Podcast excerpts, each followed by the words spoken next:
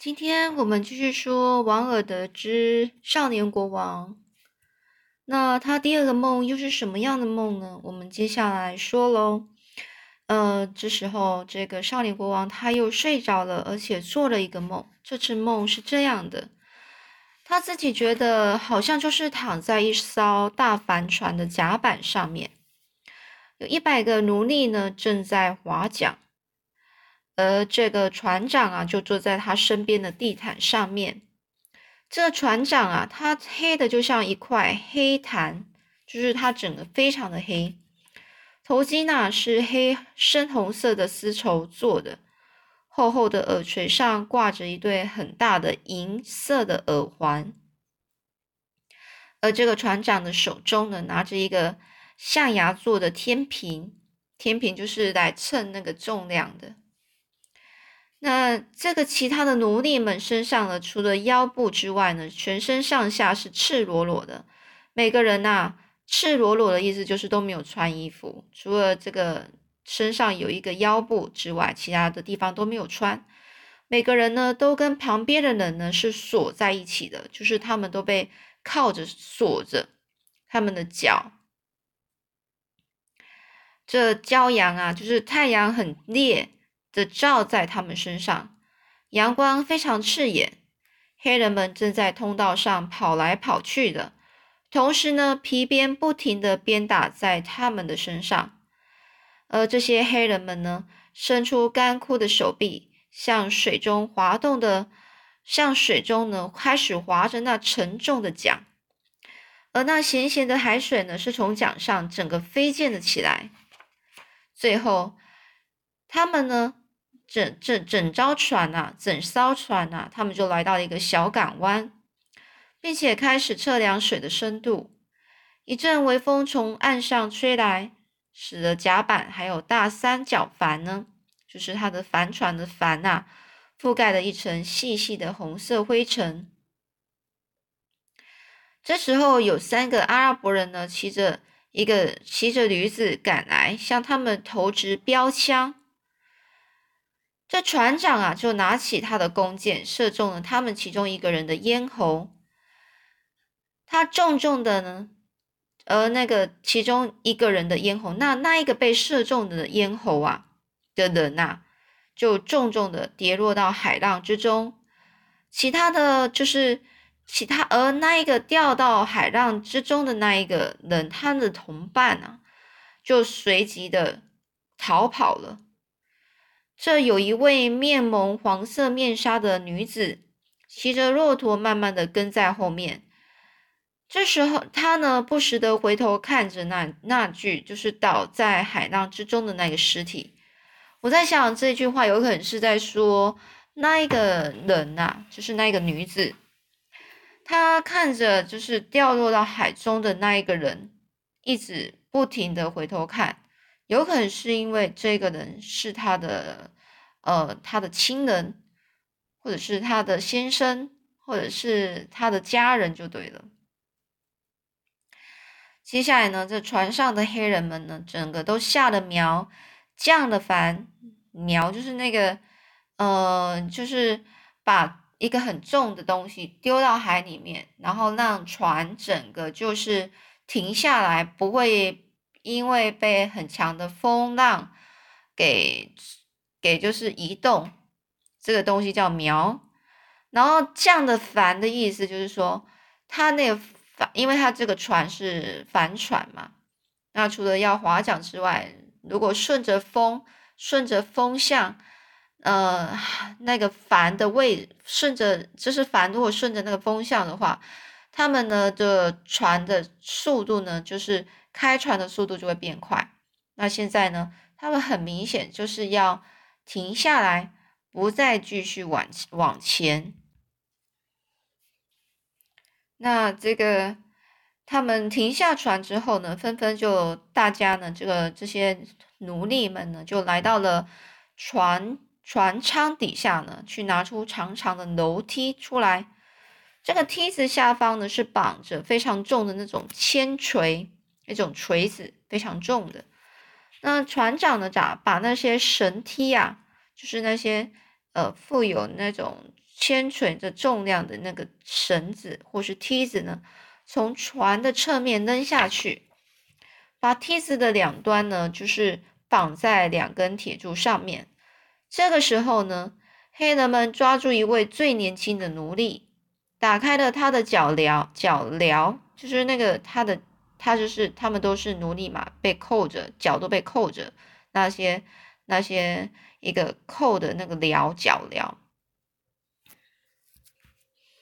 这种脚镣呢，就很像是要锁住犯人的那一种东西，呃，就不就是怕他乱跑的那种东西，把他扣住，他就不会乱跑了。那现在呢，就是有一位非常年轻的奴隶呢，就是被打开了脚镣了。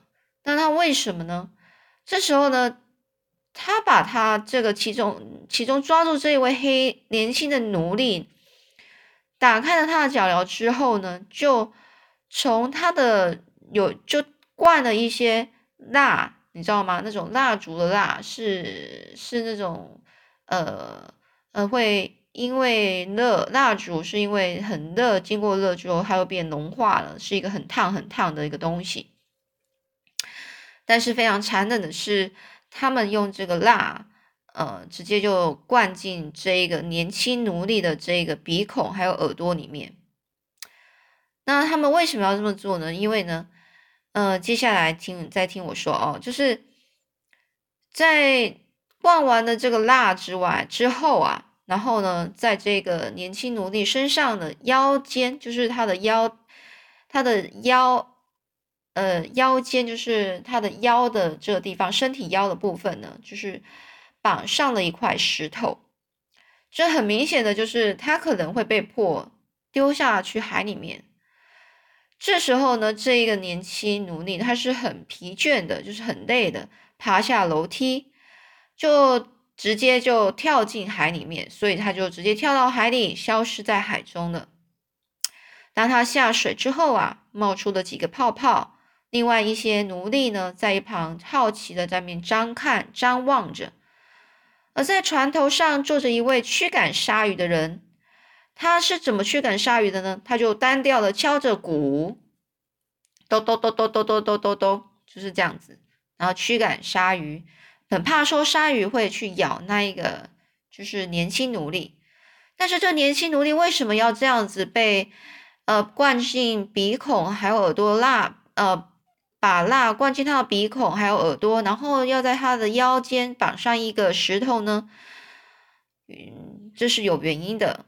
过了一会儿啊，这个掉进去，在呃跳到海里面这一个这一个人啊，年轻奴隶呢，他又从水中突然出现了，冒了出来，喘着气，然后呢，爬上梯子之后，右手拿着一颗珍珠，所以这个珍珠你知道是怎么来的吗？就是蚌，有可能是一个海里的蚌，然后呢，是个很稀有的一个东西，然后呢？这个黑人们呢，就从他身上手中啊，就抢走这个珍珠，又把它呢丢推到海里面去。旁边这些靠在船桨中旁的那些其他奴隶们呢，是在等着等着，然后就睡着了。而这一个年轻奴隶突然呃又在掉进去海里之后，又突然上来一次又一次，每次都带着一颗美丽的珍珠上来。船长呢，就把珍珠都拿起来称过，拿拿在他的象牙秤上面称一下重量。称完之后，再把它们都放进一个绿色皮革袋里面。这个少年国王看到这一切，他想说一些什么，可是他觉得他的舌头好像好像是被什么东西给粘在牙龈上面了，他的嘴唇就没办法动。黑人们就在彼此在面交谈着，并开始为海里的一串明珠吵了起来。可能就是大家讲这些，呃，海里面的这些珍珠啊，怎么样啊？然后大家在吵吵起来，意见不合。那上头啊，这个船的上面啊，有两只白鹤呢，是围绕着帆船飞个不停呢。这为什么又是这样子呢？白鹤为什么要？这样子飞个不停呢，等一下我们就看下去了。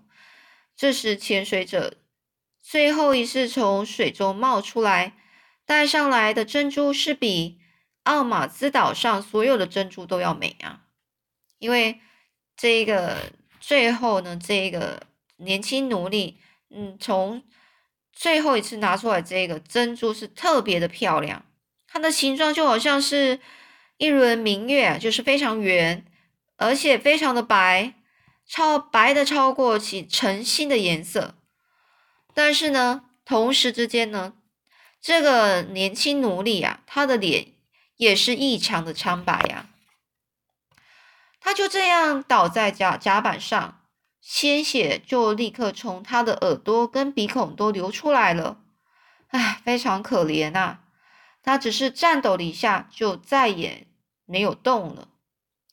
黑人们。就是其他黑人们耸耸肩，哎，好像觉得这好像是常常发看到的景象，也习以为常了，就干把他的尸体呢，就从窗外船外啊，整个就是丢出去了。这样大家知道，他把这些珍珠，呃，从水里面，然后然后拿出来之后，拿给这个船长，船长拿到之后呢，他再也没有。没有任何价值了，因为他的身体也整个都是受伤了，也已经死了。人家用一个人的生命，然后去捞出了这些珍贵的珍珠啊！这个拿到珍珠的船长啊，笑了。他伸出手去拿起那颗珍珠，一边看着他，一边把它放在他前面额头上鞠个躬。他就说。这这个这些珍珠应该啊是要来装饰少年国王的权杖啊。说完啊，他就朝着黑人们比个手势，表示要将苗给拿起来，就是要继续开船了。那前面有讲到这两个白鹤呢，它围绕着帆船这飞个不停。你可以想象，这白鹤是或者是冷眼旁观的，就是。呃，看着这周遭发生的一切吧，你会觉得是可能会别有意思，但是呢，就是他作者并没有特别去呃特别去解释，那就有你自己的想象了。那现在呢，这少年国王一听听到这里呢，就是一梦啊，就是一看到就是这所有的梦的经过。这时候，他又突然大叫一声，然后就醒来了。他透过了窗户，然后看见了这个黎明，就是黎明的意思，就是才刚天亮，那种快要天亮时，嗯，好像就是快要天亮的感觉了。他意思这边讲说，看见黎明的手长手指正在摘取微弱的繁星。哦，所以这是。是有点比喻啊，就是说他看到这个灰色的手指头，然后去抓住黎明的意思，就是窗户他看到的这这黎明呢，就是去抓住那啊，就是好像因为黎明出现的会有一点点的亮光，但是又不是很会一点点亮光，然后又不是太亮，但是它也足够。让那些天上的星星，呃，显得不这么明显的。所以黎明出现的时候，黎明的那些非常弱的灯、弱的光线出现的时候，然后那些繁星呢，它们的亮度呢就开始变弱了。这时候表示呢，这个时间可能就是在可能在凌晨，不知道大概可能三四点左右了。所以呢，这时候呢，这一个少年国王呢，他又再再一次的入睡了。他再一次入睡，又做了个梦。这梦又是什么呢？是什么样的梦呢？我们下次再说喽。